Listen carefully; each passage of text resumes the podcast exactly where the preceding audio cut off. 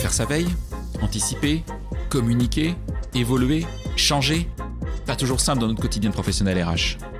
J'entends encore trop souvent, mais on n'a jamais fait comme ça. Cela m'a donné envie de vous, de nous aider et à voir notre métier RH différemment. Bienvenue donc dans On n'a jamais fait comme ça, le podcast de ceux et celles qui font avancer la profession ressources humaines, de ceux et celles qui nous proposent, à nous RH, des solutions pratiques et concrètes. Je suis Florent Le Tourneur, fondateur de We Feel Good, agence marque employeur et communication RH. Merci d'avance de votre fidélité. Si ça n'est pas encore fait, abonnez-vous pour ne pas rater les prochains épisodes. J'espère d'ailleurs que cet épisode ouvrira pour vous le champ des possibles et vous donnera envie de faire bouger les lignes RH dans votre entreprise. Avant d'écouter mon invité, je souhaite vous parler de mon sponsor, Tilt. Tilt est une plateforme d'onboarding RH qui révolutionne l'intégration des collaborateurs. Tilt, c'est le point de départ qui évite les départs. Vous le savez, un onboarding réussi est essentiel pour l'engagement et la rétention des collaborateurs. C'est l'occasion pour les nouveaux employés de se sentir à l'aise dans leur nouvelle entreprise et de se familiariser avec leur culture, leur mission et leurs collègues.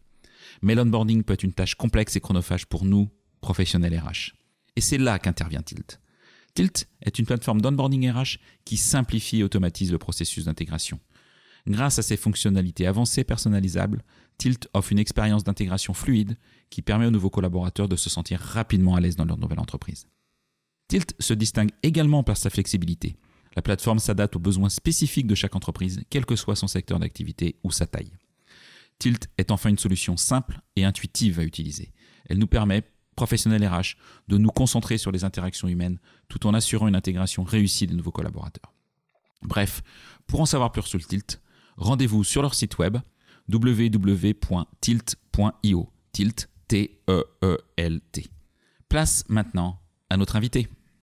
Hello à toutes et à tous et bienvenue pour ce nouvel épisode de On n'a jamais fait comme ça. Et oui, c'est le premier épisode de cette nouvelle année 2024. Et pour cet épisode, nous allons parler des tendances RH qui nous arrivent en 2024 et peut-être les années suivantes. Avant toute chose, je vous souhaite à toutes et tous une belle année 2024, que ce soit bien sûr personnellement, mais aussi professionnellement avec des projets RH passionnants. Alors donc aujourd'hui, bah, je suis ravi d'être invité par euh, Stéphanie Villejoubert, directrice des ressources humaines, de la RSE et de la communication de Ciradel. Euh, bonjour Stéphanie. Bonjour Florent, bonjour à tous et bonne année 2024. Merci d'être avec, avec, euh, avec moi Stéphanie. Alors Stéphanie aussi est présidente de la NDRH Bretagne Est. Euh, et elle nous reçoit dans ses, euh, dans ses chouettes locaux euh, à Rennes. Vraiment un grand merci. Stéphanie, pour ton invitation. On se connaît depuis de nombreuses années via la NDRH en particulier. et je te souhaite également de tout cœur bah, une excellente année 2024. Merci Florent pour l'invitation. Ah, je t'en prie. Alors, pour commencer, Stéphanie, tout le monde te connaît pas, tous, les, tous les, nos auditeurs et nos auditrices te connaissent pas. Euh, est-ce que tu peux nous dire qui tu es, ce que tu as fait et ce qui t'a amené à devenir euh, bah, la DRH, la directrice de la RSE, la directrice de la communication de Ciradel euh, oui, donc moi je suis en fait une passionnée des RH, mais depuis très très très longtemps. Puisqu'en fait j'ai eu la chance très jeune de faire partie en fait d'un mouvement de scoutisme laïque. Euh, donc c'était un groupe en fait une centaine de personnes dans lesquelles en fait j'ai pris des, des, des, responsabilités managériales, même si j'étais toute jeune, euh, qui m'a fait en fait vraiment découvrir la passion de du travail en équipe, euh, de construire des projets ensemble en France et à l'étranger. Et donc ça m'a vraiment donné ce goût pour l'humain d'une manière générale, dans toute sa diversité culturelle aussi. et donc c'est, je dirais, le, le, choix des ressources humaines est paru vraiment très naturellement du coup au moment de l'orientation. D'accord. Euh, ah dès le départ. Ah, dès le départ, je suis tombée dedans et puis euh, euh après des études en fait en droit, à ce moment-là, il y avait assez peu de formation en fait dans les RH. Ça, ça, ça apparaissait tout juste. Et vraiment, j'ai sauté sur l'occasion. Il, voilà, il y avait un petit concours à passer euh, dans une université en fait pour une licence RH et je me suis dit mais ça c'est pour moi. Euh, voilà. Et puis après, ben euh, j'ai poursuivi en fait jusqu'au bac plus 5. Euh, voilà. Donc vraiment très jeune en fait tombé dans les ressources humaines d'une manière générale. Euh, et ensuite, ben voilà, j'ai suivi un parcours en fait de tout début, de, tout début dans le recrutement.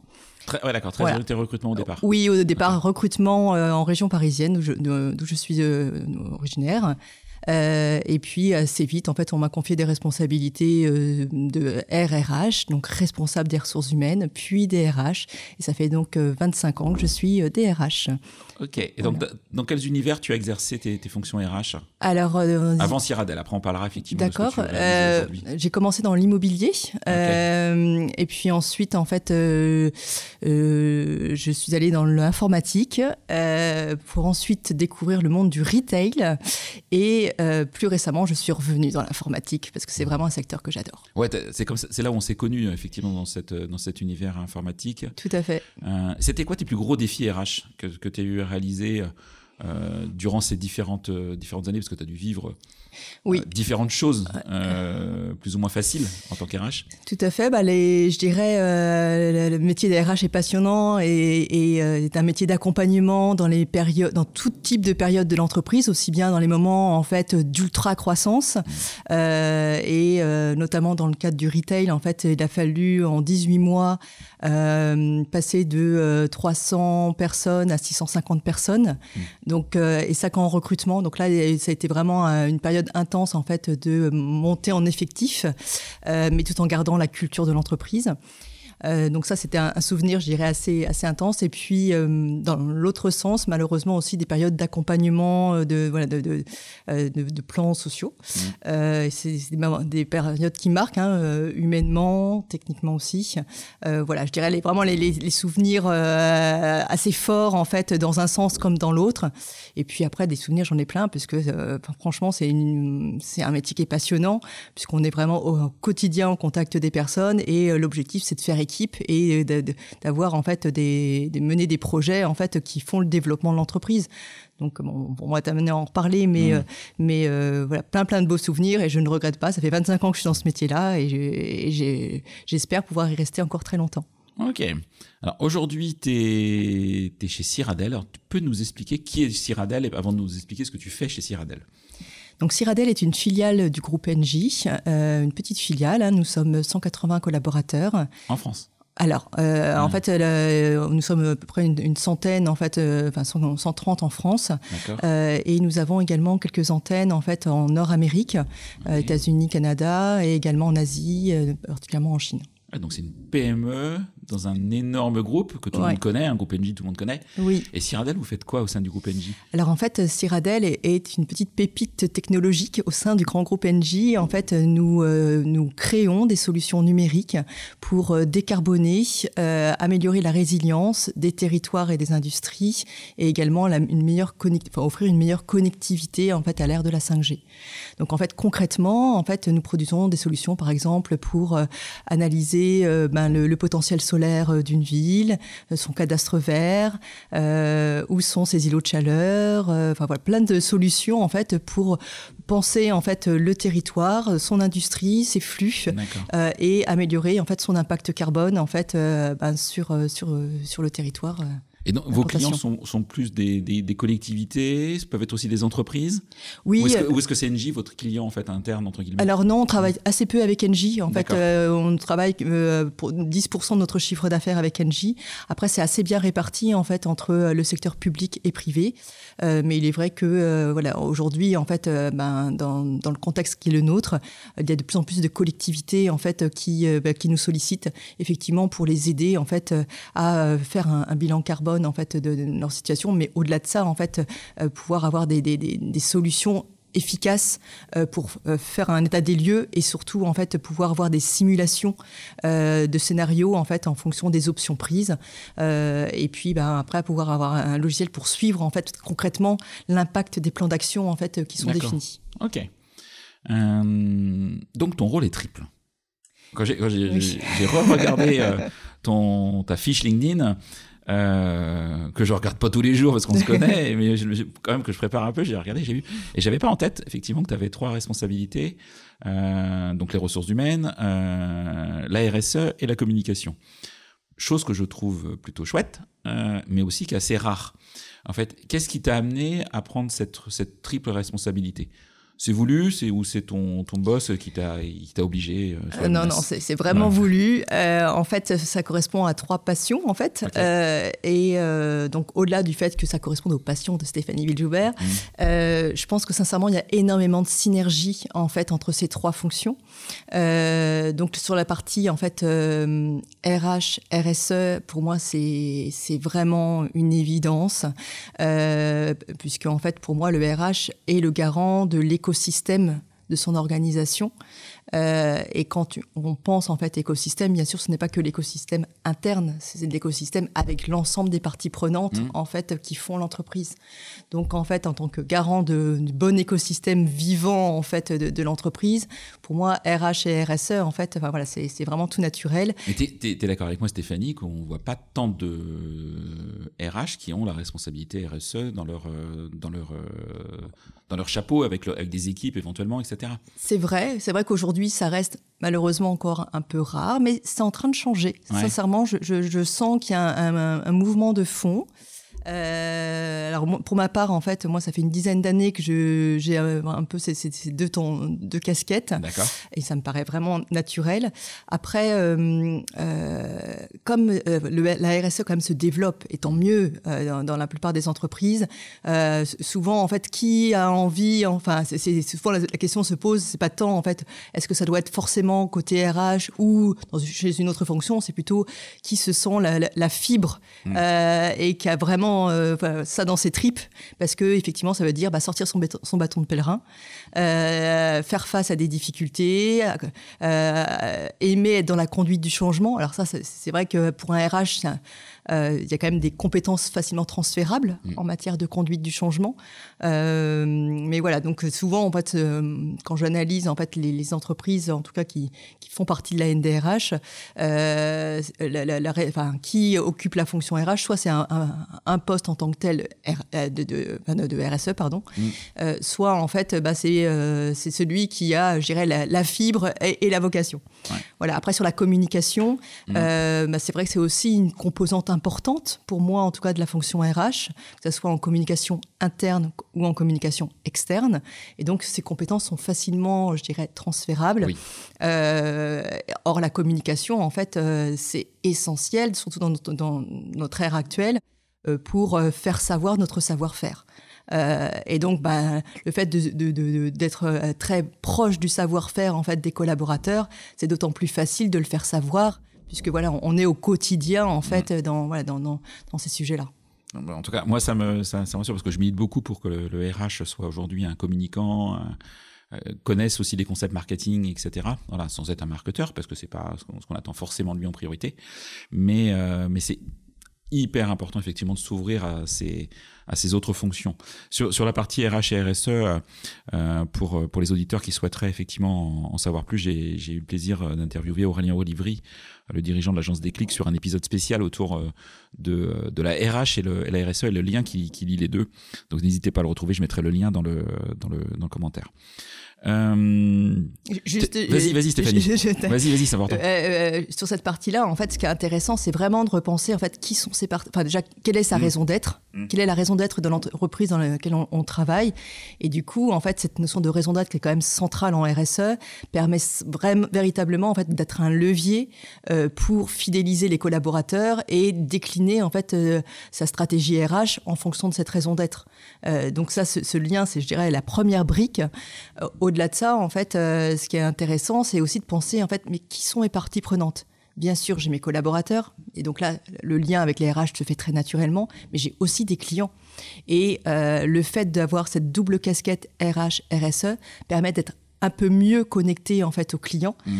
Et pour un RH, c'est souvent ce qui lui est reproché d'ailleurs, hein, d'essayer de, de, vivre finalement un peu trop dans l'interne et euh, ne, ne, pas euh, peut-être suffisamment avoir la, la fibre du, du, commerce et de, de bien comprendre ce, les attentes des clients.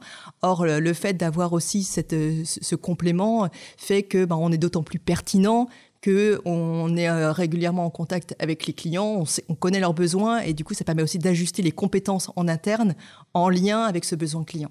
Ok. C'est un ouais. point qui est important. Ouais, très très clair. Euh, alors, tu es, présidente de la NDRH Bretagne Est. Est-ce que tu peux nous rappeler ce qu'est la NDRH Parce que peut-être que tout le monde ne connaît pas la NDRH. Et puis, euh, bah, pourquoi, euh, pourquoi tu as choisi ce, ce rôle au sein de la NDRH bretagnaise, parce que ça doit prendre un petit peu de temps d'être la présidente en tout cas. Donc la NDRH, l'Association nationale en fait des, RH, hein, c'est la première communauté en France euh, qui réunit 6000 euh, adhérents. Donc c'est vraiment une, une, très belle association, euh, donc euh, qui est représentée par des DRH certes, mais aussi des RRH ou des experts en fait sur sur une fonction. donc aujourd'hui la NDRH Bretagne Est regroupe 160 adhérents. Mmh. donc sur le territoire en fait principalement de l'île vilaine euh, et donc c'est une, une, association en fait qui est vraiment très représentative de notre bassin d'emploi, donc avec euh, des, euh, je dirais des, grandes entreprises, mais aussi des PME, des ETI, des, fois des petites entreprises. donc voilà, donc une, je dirais une, belle richesse en fait chez les adhérents. Euh, pourquoi en fait j'ai choisi euh, effectivement euh, bah, d'investir du temps en bénévolat en plus de ma fonction qui est, qui est déjà bien bien prise en fait sur euh, sur cette association c'est que réellement en fait bah, c'est vraiment un plaisir de pouvoir aussi sortir un peu de son entreprise et de pouvoir échanger, communiquer avec des pairs, euh, parce qu'on s'enrichit beaucoup en fait au contact euh, ben de, aussi de ses homologues. Ça nous permet en fait de nous tenir euh, informés aussi euh, des dernières nouveautés. Et donc la NDRH en fait produit beaucoup de webinaires justement, des mmh. podcasts aussi, mmh. Euh, pour nous tenir informés en fait ben voilà toutes les actualités. C'est vrai qu'on est dans une fonction euh, qui, qui, vit, qui vit beaucoup, enfin voilà, avec plein de nouveautés, aussi bien juridiques, mais aussi des innovations technologiques, euh, et puis bah, des tendances, mmh.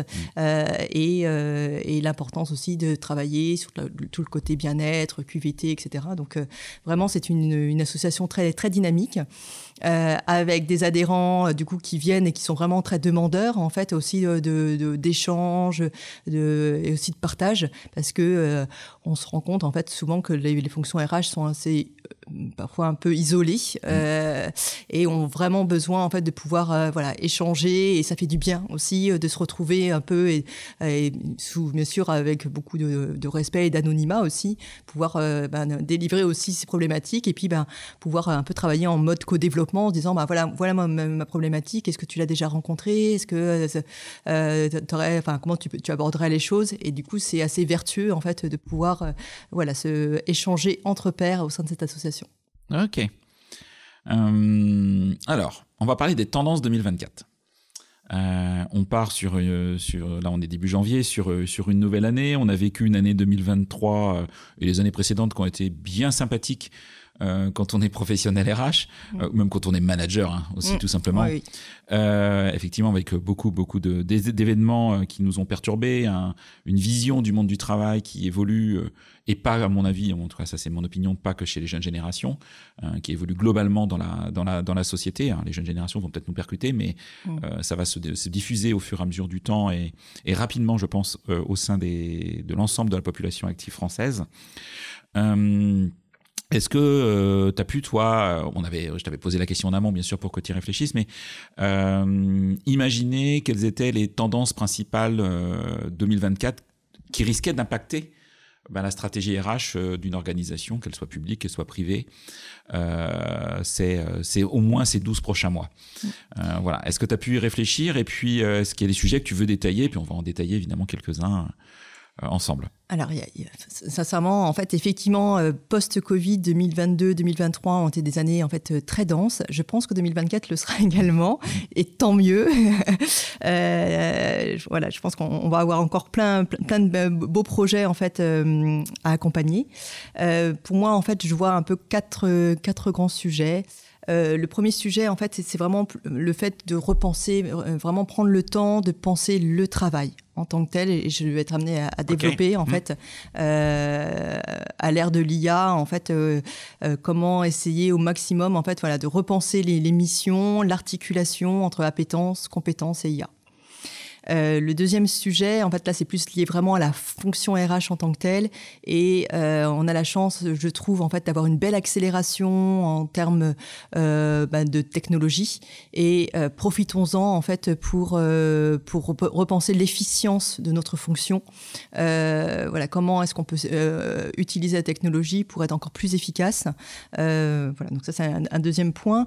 Troisième sujet, c'est sur la partie, en fait, euh, écosystème, j'en parlais tout à l'heure, mais euh, le, DRH plus que jamais en fait est le garant en fait de la bonne euh, santé du collectif.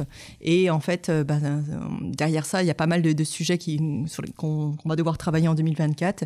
Et puis pour terminer, mais on en a déjà un petit peu parlé. Effectivement, cette, notion de RH RSE en fait qui pour moi est, vraiment vraiment une, une tendance forte. Et aujourd'hui, en fait, un RH doit pour moi en fait vraiment euh, s'intéresser en fait à, ce volet-là euh, euh, qui est partie intégrante en fait de, l'entreprise. C'est pas une, enfin c'est pas une mission à part. Pour moi, c'est mmh. vraiment très très très très lié. Ok. bon, on va prendre ton ordre. On va faire très très simple.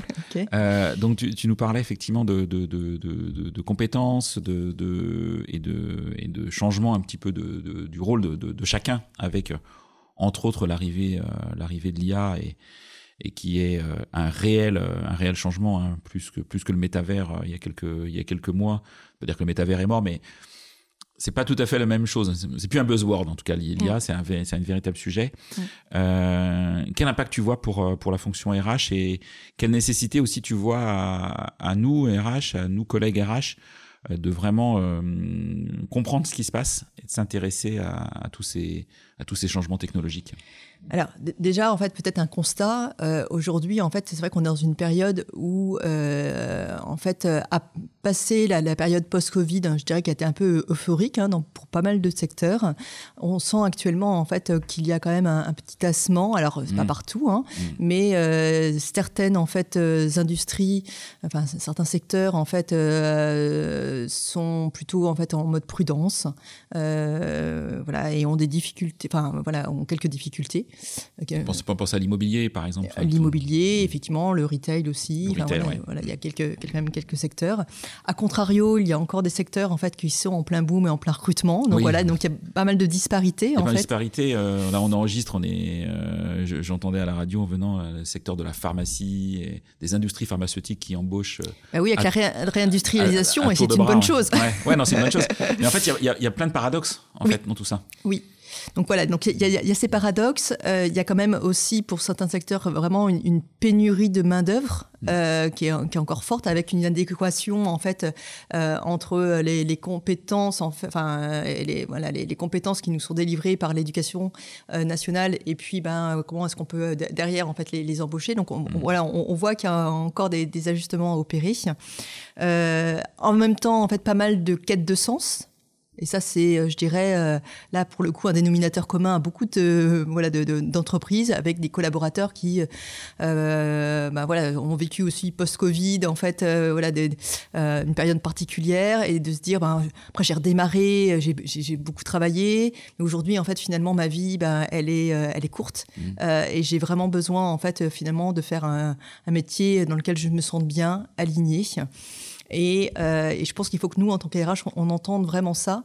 Euh, pendant des années, on a parlé de la gestion des compétences, en fait, qui reste bien sûr un point important, mais pour moi, qui doit être encore plus, enfin, qui doit être euh, vraiment revisité à la, lueur de l'appétence. Euh, finalement mon collaborateur qu'est-ce qu'il aime faire? Parce que en fait d'expérience c'est tellement plus facile en fait de, euh, de partir de la base de, de, de de ce, que la personne aime faire. Euh, et là, c'est assez facile de le, de le former et, de monter très très vite en compétence versus en fait quelqu'un qui voilà n'a pas forcément d'appétence pour une compétence, mais ben, parce qu'on lui demande en fait, il faut qu'il le fasse. Donc ok, on va le former, etc. Mais ça reste pas ce qui le fait vibrer en fait. Et donc bah, du coup, on, galère nous, nous, côté RH et euh, lui ne prend pas plaisir. Donc c'est pas forcément très très intéressant.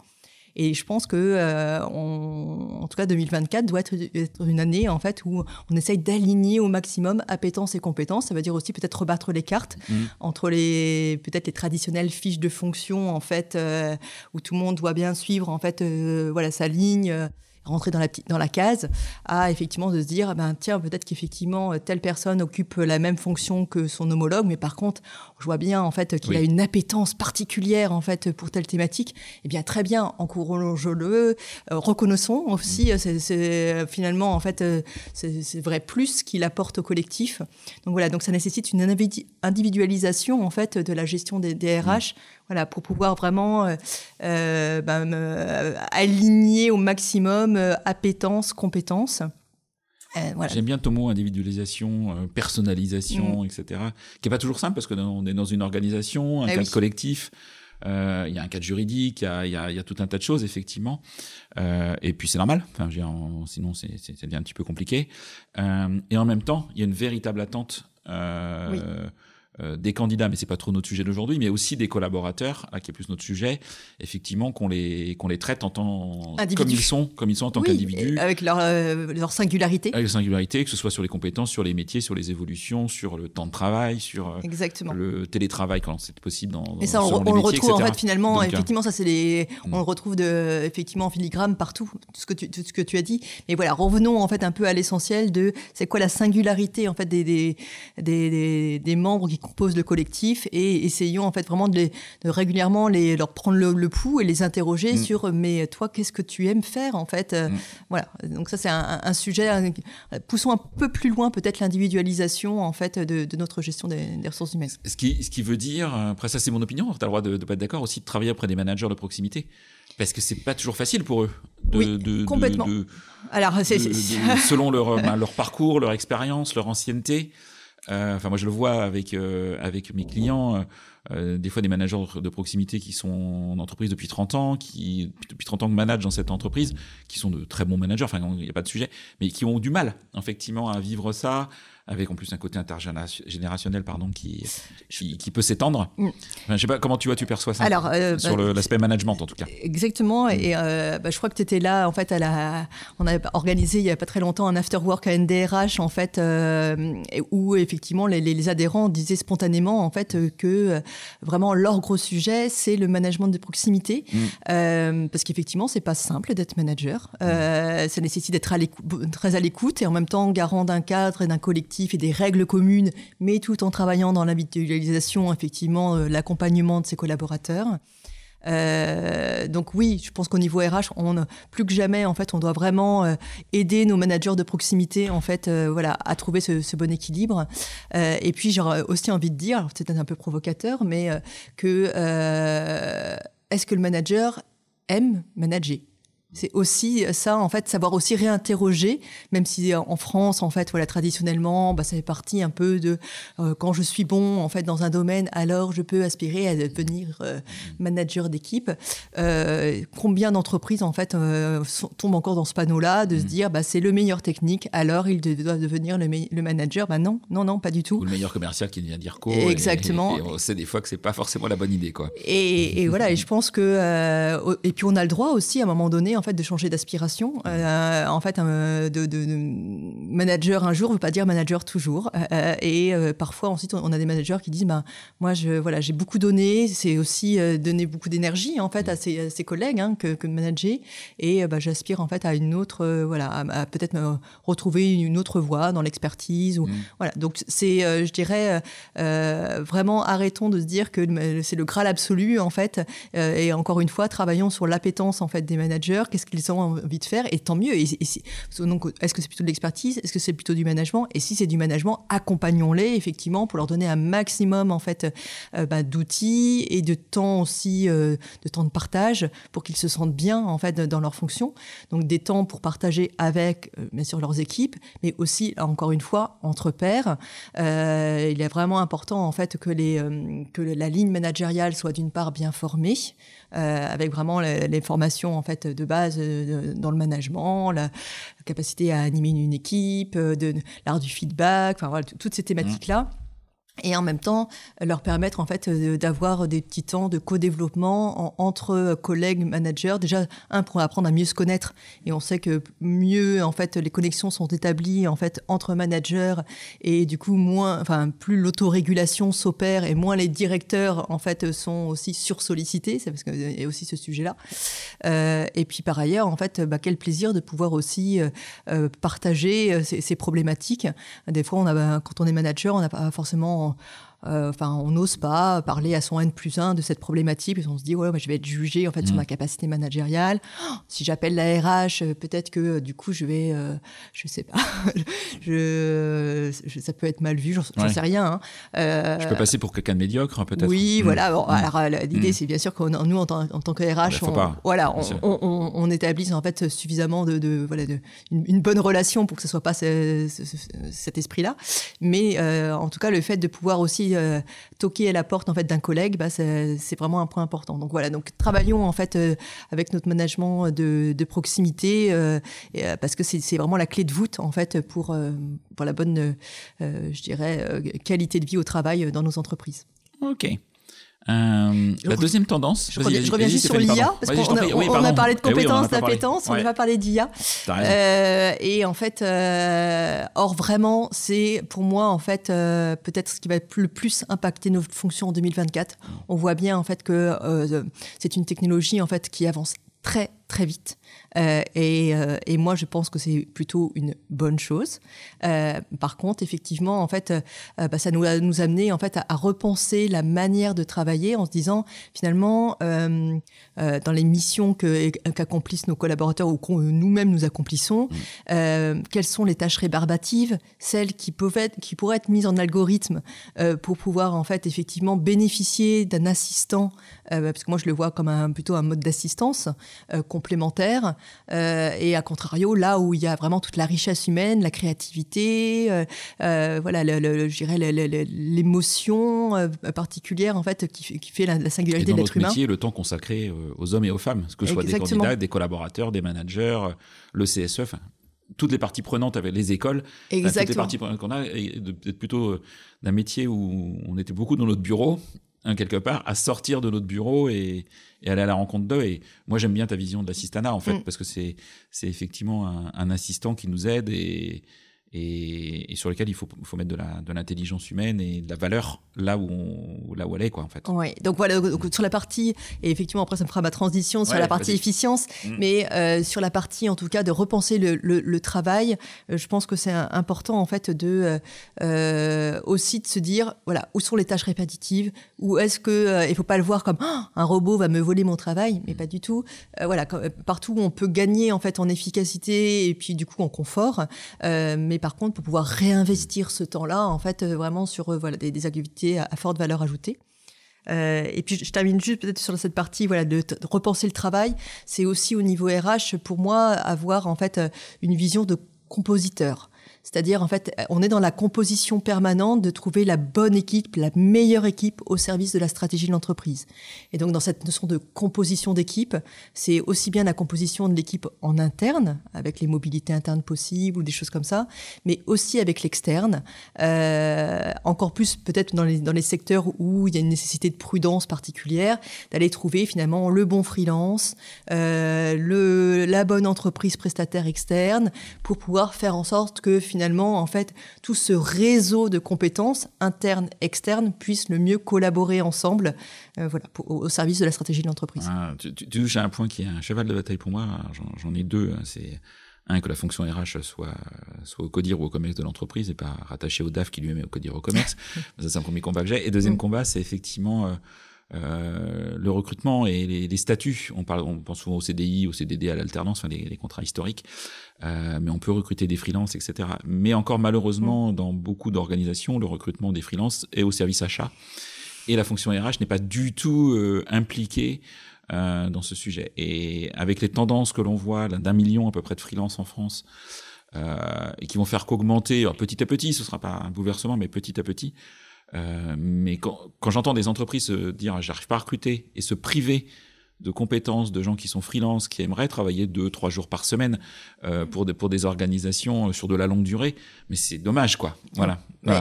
On, est complètement d'accord. Et puis, euh, en fait, finalement, aujourd'hui, en fait, on peut être freelance un jour, salarié demain ben et refreelance après-demain, mm. parce qu'en fait, tout ça, ce ne sont que des statuts. Mm. Mais ce qui compte, en fait, c'est la compétence de la personne. Donc, je, te rejoins à 100% en fait sur cette vision du dedans-dehors mm. et du fait qu'il faut, en tout cas, être agile dans la composition en fait de nos équipes. Hmm, en phase. Alors, tu voulais parler de l'efficience de la fonction. oui, bah oui, effectivement, parce qu'on. Qui était ta deuxième tendance euh, marquante. Tout à fait. Euh, en fait, euh, aujourd'hui, eh bien, euh, on se rend compte en fait qu'il y a encore beaucoup de tâches administratives assez répétitives en fait dans, dans, dans nos fonctions RH. voilà, je crée les, tout le tout le dossier en fait d'embauche du de, de, mon nouveau collaborateur, les contrats, les avenants, les entretiens annuels. Enfin, voilà, il y, y, a quand même encore pas mal en fait de d'actions manuelles. Et aujourd'hui, on a la chance quand même d'avoir beaucoup beaucoup de, solutions diverses et variées en fait pour nous aider à finalement nous faire gagner du temps euh, dans, tout ce volet administratif euh, pour encore une fois en fait passer plus de temps en fait sur le terrain et au contact avec les gens en interne, en externe aussi. Euh, et je vois encore trop d'entreprises en fait qui bah, font tout à la main. enfin, et, les pauvres et du coup les, personnes sont enfin voilà n'ont jamais le temps parce que en fait bah, voilà il n'y a pas eu ce temps d'investi à penser en fait l'industrialisation possible de la fonction. Voilà. Donc ça c'est un, point qui est, important. Après en fait je dirais euh, il y a une réflexion c'est pas industrialiser pour industrialiser c'est de se dire en fait finalement moi ma valeur ajoutée elle est où? Euh, quelles sont les, attentes de mon entreprise? Où, où est-ce qu'on y voit de la valeur? Et ben ok donc du coup en fait euh, cette valeur là ben, je vais y investir du temps par contre là pas de valeur apportée, eh bien, en fait, je, du coup, je, je trouve des solutions en fait pour y passer euh, le moins d'énergie possible c'est une vraie réflexion. C'est assez sain en fait, hein, comme, euh, mais, euh, mais il faut prendre ce temps. Alors ça tombe bien, on est en, on est en janvier 2024, donc euh, c'est aussi la période des bonnes résolutions. et du coup, en tout cas, prenons ce temps-là en fait de se dire pour mon équilibre personnel, pour l'équilibre de mon entreprise et pour en fait toute l'innovation qui est attendue, ben, où est-ce que je dois investir en fait mon temps? C'est totalement en phase et, je vais faire un, un petit moment important. Euh, la semaine prochaine, je vais sortir un épisode euh, avec Vianney Thomas, qui donc épisode qui va sortir le 12 janvier avec Vianney Thomas, qui est le, le, le, co-fondateur et le co-organisateur avec Thomas Chardin de l'événement HR Technologie France, qui se déroule fin janvier 2024 à Paris. Et j'encourage, vous encourage tous ces RH à aller, c'est gratuit, c'est juste top. Il y a des tonnes effectivement de conférences, de, de réflexions, d'ateliers autour euh, de l'évolution de, la fonction RH, c'est un des, trois thèmes qui a été retenu euh, par ce, par ce salon.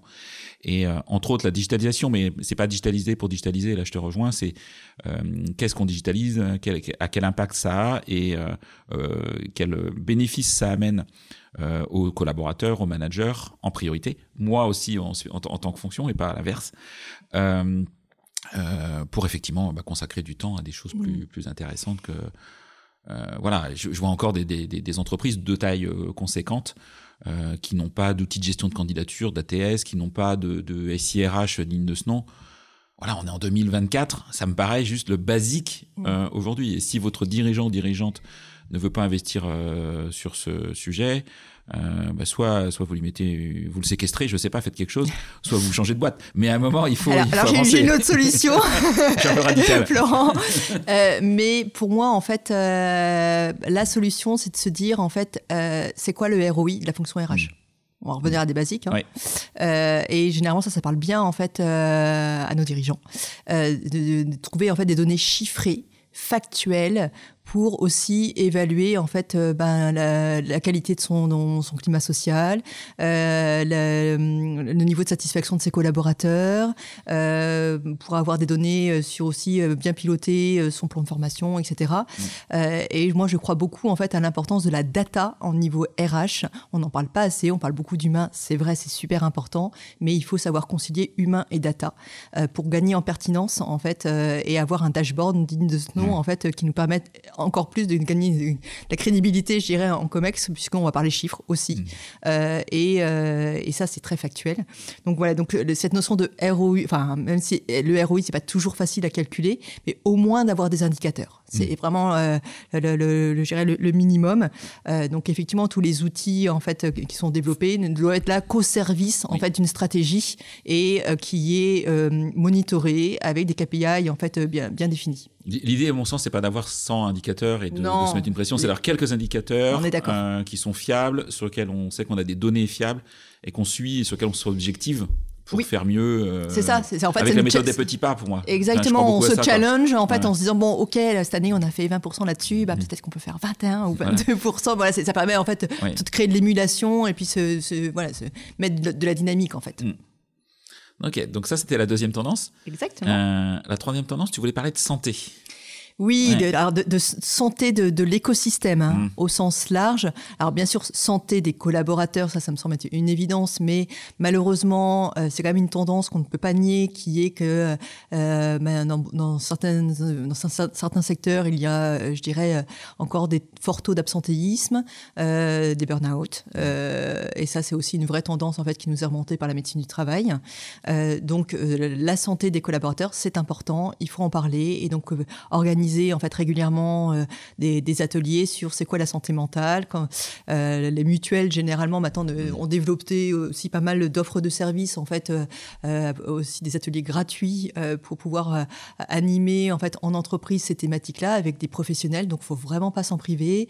Il y a également l'ANACT, enfin et avec les ARACT locales qui peuvent accompagner les RH. Donc là aussi, ne nous en privons pas. maintenant, voilà, le DRH plus que jamais pour moi en 2024 et le, un peu le, doit être le gardien du, du temple dans, dans, un contexte d'équilibre fragile.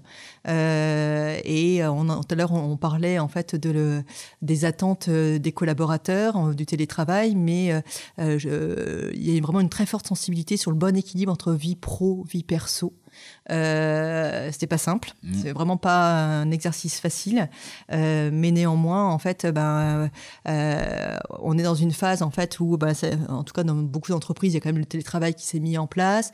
Parfois, ça s'est bien fait, d'autres, d'autres un peu moins. Il y a un retour hein, d'ailleurs. Il y a un retour, tout à fait. Et donc, voilà, on est plutôt dans une, dans une phase de, d'affinage, en fait, de mmh. tuning sur 2024, de trouver vraiment les bons équilibres. Et on voit bien en fait que euh, encore une fois, il y a, des, il y a de l'individualisation en fait à mm. apporter euh, parce que voilà, chacun euh, voilà, a, des contraintes dont il faut tenir compte. Oui, je pense que c'est important, tu vois, ce télétravail, en tout cas pour les métiers qui le permettent, parce que attention, mm. tous les métiers ne le permettent pas en France, il hein, faut, toujours prendre des précautions par rapport à ça. moi, je vois une tendance effectivement à vraiment à l'hybridation et à du 1 à 2 jours max de télétravail par semaine. En tout cas, c'est c'est ce que j'entends moi de chez mes clients, c'est ce que je lis dans les dans les sur les organisations qui ont euh, qui reviennent en arrière. Alors pas au sens euh, j'arrête tout, mais au sens effectivement je, je fais plus attention ou je veux une présence quand même au bureau. Euh, enfin en tout cas. Je pense que c'est fini l'ère du, du post-Covid euh, avec quasiment du full remote pour des métiers qui le qui ne justifiait pas quoi en fait. En fait, on a un vrai enjeu en fait de d'entretenir le collectif et mmh. l'esprit d'équipe euh, tout en en même temps, euh, voilà, permettant aussi euh, du télétravail quand cela est possible. Mais euh, on voit bien en fait dans nos entreprises que les collaborateurs derrière sont demandeurs de temps en fait pour faire corps en fait et pouvoir échanger, avoir des temps aussi conviviaux que je peux pas retrouver toute seule chez moi en fait face à mon ordinateur. et donc cette notion de convivialité et c'est là où ça rejoint aussi la communication. Et, et, pour moi en fait le fait aussi d'avoir ce volet communication, notamment communication interne aussi, euh, bah, ça fait sens parce que plus que jamais, en fait, on, il nous faut organiser des temps. En fait, euh, donc chez Ciradel, par exemple, il y a des ateliers du midi, euh, des, ateliers thématiques en fait pour se cultiver sur plein de thématiques très très différentes en fait tous les mois. et en fait, bah, on se rend compte en fait, on a mis ça en place. Tu as des exemples d'ateliers par exemple? Ouais, ouais. Donc par exemple, on a des ateliers bah, justement sur la, communication bienveillante, comment mmh. communiquer en bienveillance avec avec ses collègues. Ça peut être euh, des ateliers en fait plus euh, on a des ateliers plus juridiques en fait euh, mais par exemple un CSE c'est quoi? Quelles sont ses missions? L'importance du dialogue social en entreprise. On a eu aussi des ateliers en fait où des en fait, des fonctions venaient euh, expliquer aux autres. Enfin, c'était un peu un grand vie ma vie, mmh. mais pour mieux, mieux, faire connaître en fait leur mission, euh, les produits sur lesquels ils travaillaient. Enfin voilà, en fait c'est très très divers euh, et c'est apprécié en fait d'avoir ces temps en fait généralement avec un, petit moment de convivialité derrière, mais voilà pour pour se retrouver, échanger et on a en tout cas voilà le DRH a ce rôle en fait de régulation en fait de la bonne humeur, voilà de, mmh. du, du, du bien travailler ensemble euh, à travers des temps euh, qui sont très importants en convivialité, donc en interne, mais aussi en externe, euh, et animer en fait des ateliers avec les clients, ben, quelles sont leurs attentes, comment nous on peut y répondre, travailler sur aussi former un peu plus sur le design, mm. euh, design d'expérience, design de service. Euh, Aujourd'hui, en fait, euh, je pense que c'est vraiment le design. Vraiment, je, je, vois le design comme une, vraie tendance en fait qui doit aussi être intégrée au niveau RH. donc, on est, on peut être dans bah, du design thinking. En fait, vraiment, voilà, on, mm. on, on, est dans une phase de divergence où, où il y a plein plein d'idées qui, qui, apparaissent et puis après on converge. Ça peut être du design fiction. On va se, se projeter en fait sur le ce qu'on aimerait en fait et puis du coup ça permet de faire du rétro-engineering en fait pour pouvoir euh, après euh, step by step en fait atteindre cet objectif. Enfin voilà, en tout cas, je, pense que la fonction RH a un peu plus se former et former en fait les collaborateurs sur cette notion de design. Voilà. Après sur toujours cette notion d'équilibre fragile, en fait. Euh, euh, effectivement, il y a aussi la notion en fait de, de fidélisation. Alors c'est vrai qu'en 2023, on a beaucoup parlé dans la marque employeur attirer, attirer, attirer les talents attirer, ça reste toujours un, vrai enjeu, mais il faut aussi savoir les fidéliser, puisque effectivement, on en parlait un petit peu tout à l'heure, mais mais euh, fidéliser, bah, les engager, mm. les voilà, mm. travailler sur l'engagement. Mm. En fait, un, recrutement coûte très très cher euh, en, en, coût externe, mais surtout aussi en coût interne, le temps de formation, euh, enfin voilà. Et donc euh, finalement, qu'est-ce que c'est C'est comme un client en fait. Hein.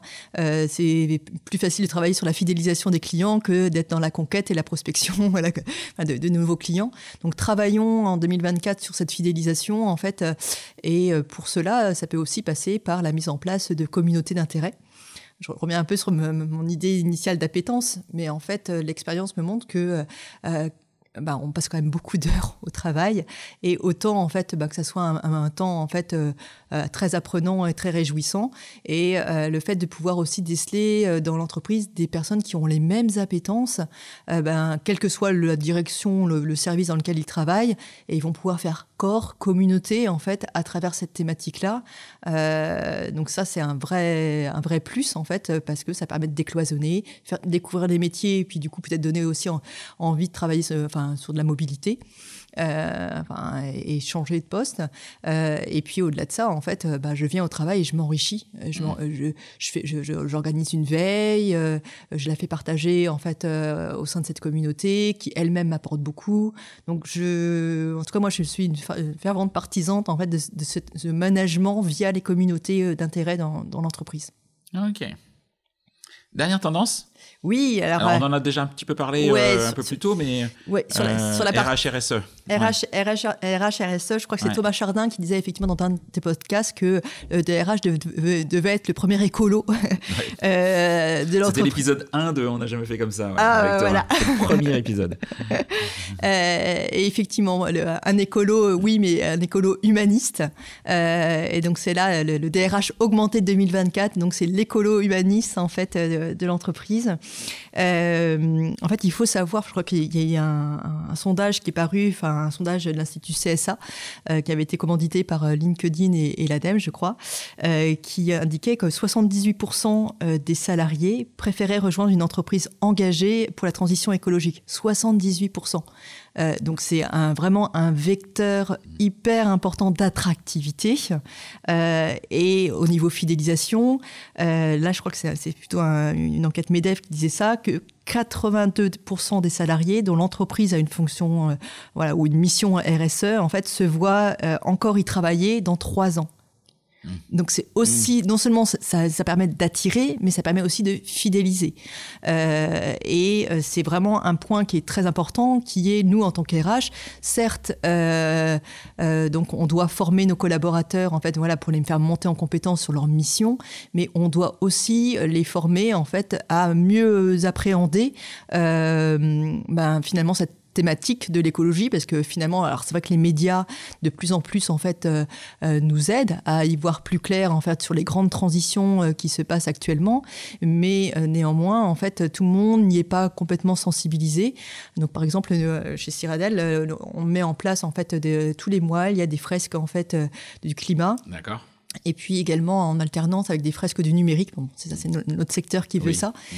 Euh, mais il nous semble vraiment important, en fait, euh, déjà que tout le monde ait, un, euh, je dirais, le, socle de sensibilisation minimale pour pouvoir après, en fait, mener des groupes de travail en interne pour voir comment s'améliorer, parce que ben, voilà, on, toute entreprise a à s'améliorer hein, en fait en, en, la matière.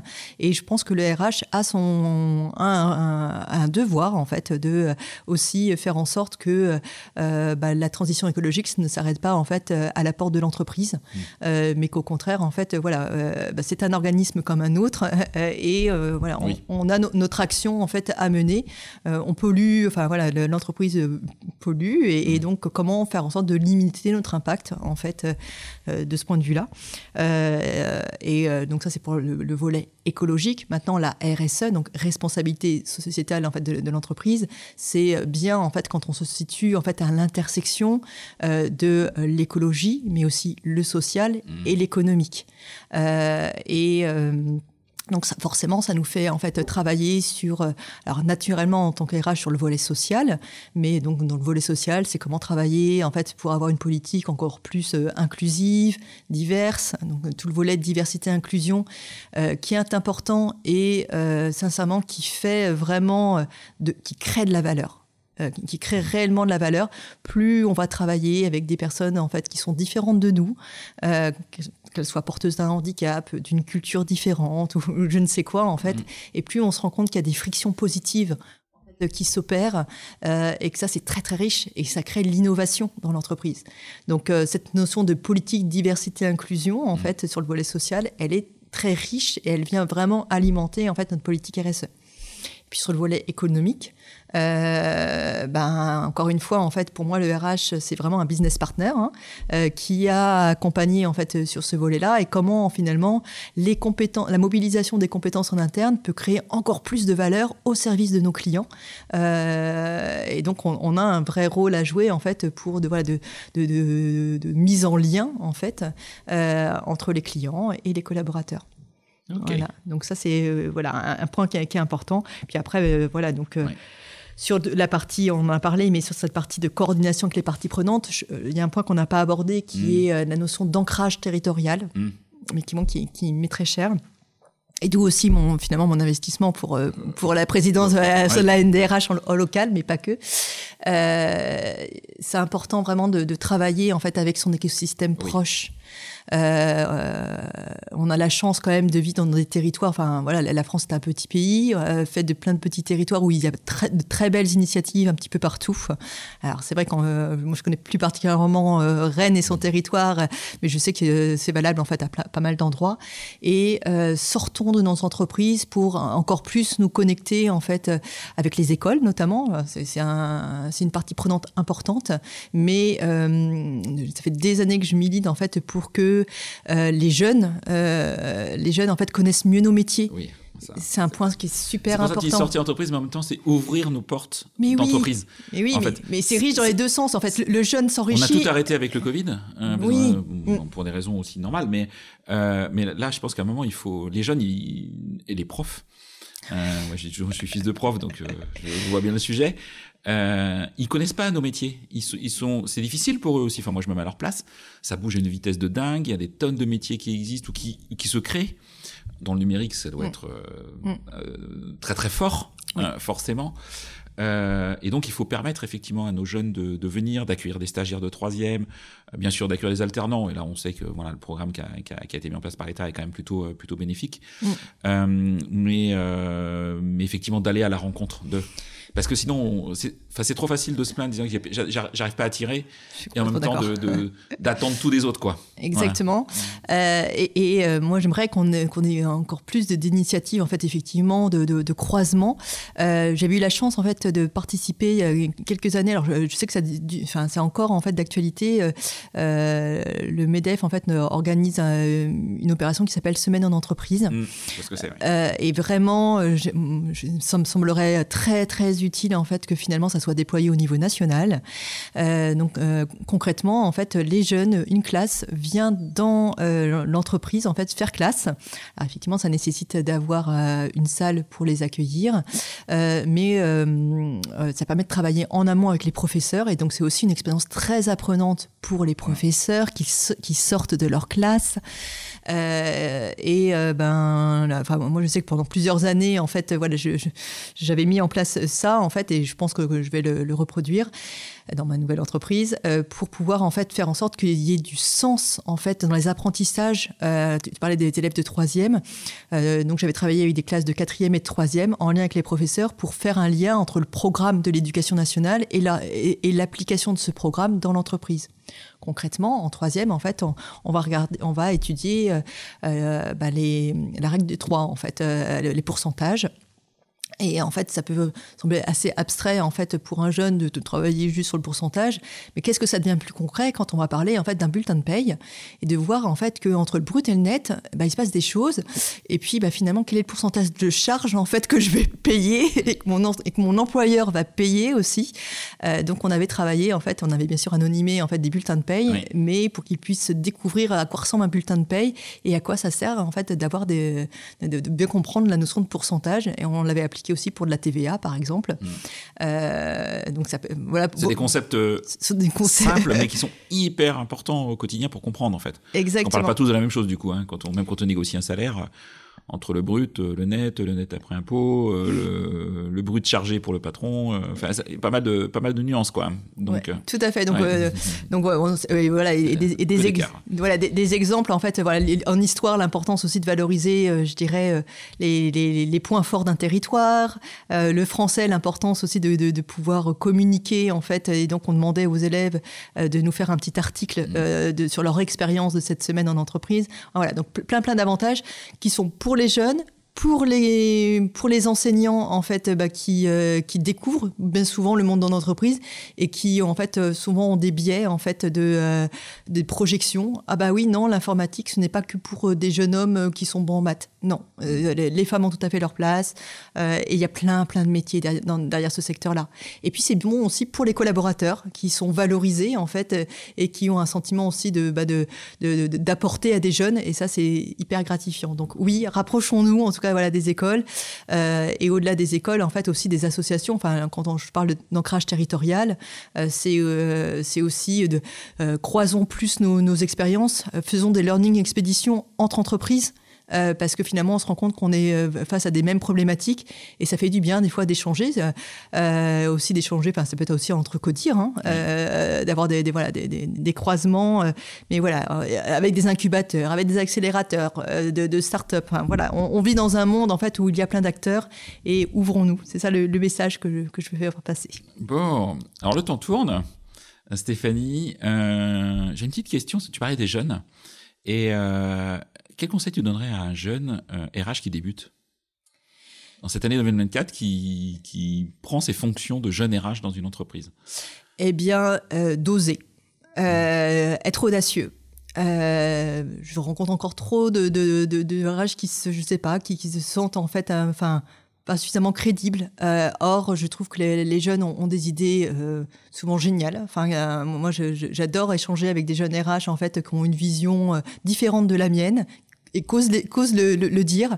Donc voilà. Donc le, message, c'est soyez vous vous-même, prenez plaisir osez, euh, osez exposer vos idées parce que euh, voilà, du coup, ça fera certainement avancer le schmilblick. Ok, merci pour, euh, merci pour, ces, euh, pour ces conseils, Stéphanie. Euh, traditionnellement, j'ai quelques questions à la fin de, de, de, de mon podcast, même si c'est un épisode un peu spécial, euh, tu vas pas y échapper. Euh, Est-ce que tu écoutes toi-même euh, des podcasts, hein, RH ou pas d'ailleurs hein? Oui, moi j'aime bien les podcasts en fait. souvent, dans- Sinon, tu peux en citer un, deux, trois, comme tu veux. Ouais. qui te- Alors j'ai- des goûts assez éclectiques parce que ça va dépendre de mon humeur du moment, ce, Mm. ce- ce- ce dont j'ai envie. Ça peut être aussi bien sur de, de l'histoire, de l'économie, Ouais. des RH ou de la RSE. Euh, sur la voilà c'est vraiment très très très très divers après sur la partie euh, RH en fait euh, euh, bien écoute euh, euh, Florent euh, je trouve que ton enfin sincèrement c'est pas pour te lancer des fleurs Non, mais. Ah ouais. je trouve qu'il y a une très belle dynamique Mmh, euh, gentil. et euh, je t'invite à, à continuer comme ça parce que euh, ça nous fait du bien au niveau RH aussi de nous inspirer. Après, il y a plein d'autres podcasts RH hein, qui sont Il y a très d'autres bien. pod- exactement et Ouais. notamment celui de Thomas Chardin moi que j'écoute euh, voilà de, de- sur, la- sur Passion euh, des RH. Oui. Euh, j'écoute également en fait euh, euh, le- je sais pas si tu connais Alexia Borg, Bien sûr. fait, ouais. voilà, Tech RH, et je trouve qu'elle est assez dynamique et Ouais. j'aime bien découvrir en fait à chaque fois euh, de- des solutions. Alors c'est très, très tourné quand même assez euh, start-up, etc. Mm. Mais euh, ça, ça m'inspire bien. Euh, et puis après, sur le volet euh, RSE aussi, euh, euh, j'ai Objectif Raison d'être, de Oui. Cyril Ariel. Oui. Euh, Parlons RSE de BPI France. Voilà, c'est vraiment après, c'est, c'est, Ok. euh, Ouais, je- j'ai des goûts, ouais, c'est, en fonction de mon humeur du moment. Et, euh, et qui tu conseillerais d'inviter dans ce, dans, ce, dans, dans ce, dans ce podcast, dans, dans le mien du coup Est-ce que tu penses à des personnes qui, qui, qui gravitent autour de la fonction RH, hein, peu importe euh, leur, leur responsabilité, Oh, bah, que écoute, tu jugerais intéressant ouais, bah, spontanément, en fait, euh, euh, Audrey Richard. Euh, qui est la présidente de la NDRH au niveau national, qui est nouvellement DRH de Canal+. d'accord. C'est une femme euh, que je trouve très, enfin, très inspirante. Si tu mets en relation avec elle, je prends. hein. Eh bien, écoute, euh, on va essayer de créer un lien Ouais. avec Audrey. voilà. Euh, et puis après, Mathilde Lecause aussi, de Oui. Mazar, et, notamment tout le- le- l'environnement euh, LabRH. Qui est président du LabRH, Exactement. effectivement. Voilà, spontanément. Ok, Mm. avec, avec grand plaisir. C'est effectivement deux personnes euh, top et importantes dans la fonction RH que je n'ai pas encore invitées. Euh, voilà, j'ai de, j'ai de très beaux invités cette année, vous verrez, mais euh, il, faut, il faut que, euh, il faut que, je, que j'aille au-delà de, de- des invités que j'ai déjà en tête. Merci beaucoup. Merci beaucoup Stéphanie, merci beaucoup pour ton temps, pour tes convictions, pour la profondeur aussi de tes propos. Ça c'est top. Si on veut te contacter, on fait comment? LinkedIn. tu- ouais, t'es- tu réponds. Alors, si, euh, oui, si c'est pas commercial. Oui, c'est un sujet, dont tout le monde me parle en ce moment. C'est, euh, moi, tu vois, j'ai mis un message euh, d'absence, euh, enfin, pas un message automatique sur LinkedIn, euh, disant que je réponds à tout le monde. Maintenant, si c'est trop commercial, au bout d'un moment, euh, ça me fatigue. Voilà, donc j'ai rien contre les commerciaux parce que moi-même, je vends des choses, mais euh, faut le faire avec euh, justesse. Et, et je vois bien aujourd'hui. Euh, la difficulté qu'ont les RH qui sont sur-sollicités par Oui. des tonnes Oui, de, de gens qui veulent juste faire bien faire, ils font leur travail. C'est pas ça le sujet en fait. Bah Non, moi je leur, je leur en veux pas, je le, Mais- je le comprends, mais, c'est vrai que. mais c'est mais c'est vrai que vous, vous avez des- il y a des tonnes de de, de, sociétés qui gravitent autour du monde RH qui est maintenant beaucoup plus large Mm. et alors toi en plus qu'il y a les ressources humaines la RSE la communication tu peux intéresser Je suis triplement, énormément de triplement monde. sollicitée. Ouais, énormément de monde. donc euh, je comprends bien ton message en tout cas. Euh, merci à toutes et à tous merci vraiment Stéphanie de, de ton accueil de ton temps Merci Florent pour cette invitation, c'était un vrai, un vrai plaisir. je t'en prie et puis euh, et puis euh, à bientôt et une nouvelle fois excellente année à tout le monde à bientôt au revoir C'est terminé pour ce bel épisode. Merci de l'avoir suivi en entier. Pour ne pas rater le prochain, d'ailleurs je prépare plein de chouettes entretiens pour ces prochaines semaines, abonnez-vous à On n'a jamais fait comme ça. C'est le bouton Sweep sur Apple Podcast ou s'abonner simplement sur Spotify. N'hésitez pas également à mettre 5 étoiles si vous avez apprécié ce podcast et à me contacter via LinkedIn pour tout commentaire ou toute suggestion d'invité. À bientôt!